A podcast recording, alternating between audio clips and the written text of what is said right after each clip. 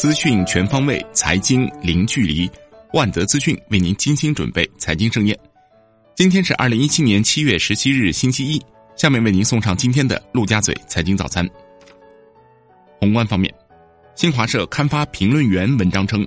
维护金融安全是治国理政的一件大事，防止发生系统性金融风险是金融工作的永恒主题。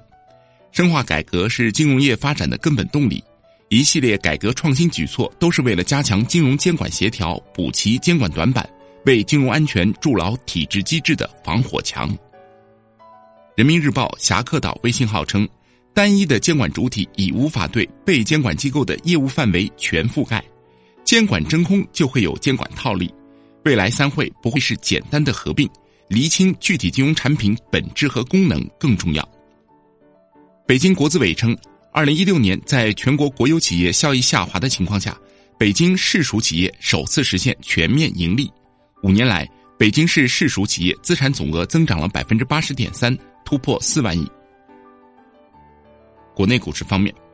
乐视超级汽车否认贾跃亭在没有多栋别墅，称其是乐视汽车驻美办公室，并不属于贾跃亭个人。由于汽车研发制造需要大量资金，已将上述资产质押，所得资金投入汽车研发。北京中关村银行开业，这是北京地区第一家民营银行。中关村银行注册资本四十亿元人民币，由用友网络、碧水源、光线传媒、东方园林、东华软件、华盛天成等十一家中关村上市公司共同发起设立。方正证券首席经济学家任泽平认为。近期期货市场黑色系爆发，股票市场、钢铁、煤炭、金融、地产等盈利超预期，而创业板权重股纷纷业绩大降，大票创新高，小票创新低，根本原因是新周期和估值重构。国金证券认为，中央金融工作会议对下一步一系列金融改革与金融监管的基准指引方向定调极为清晰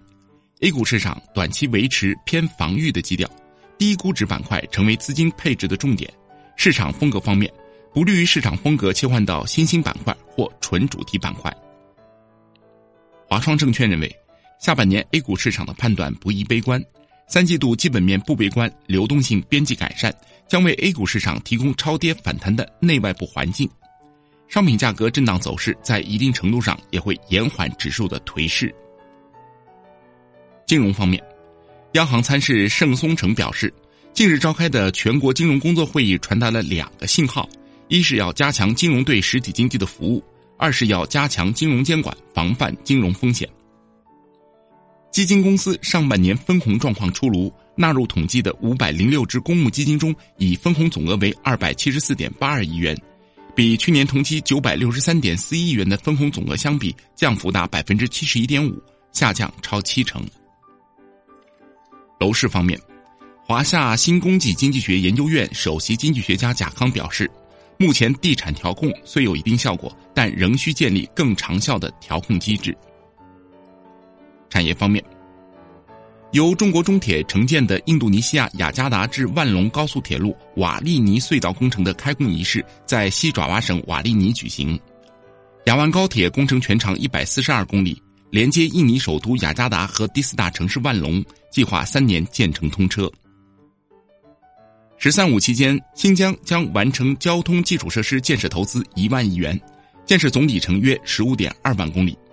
今年新疆公路交通建设项目四千四百一十个，总投资七千五百七十一亿元，计划今年完成投资两千零六亿元。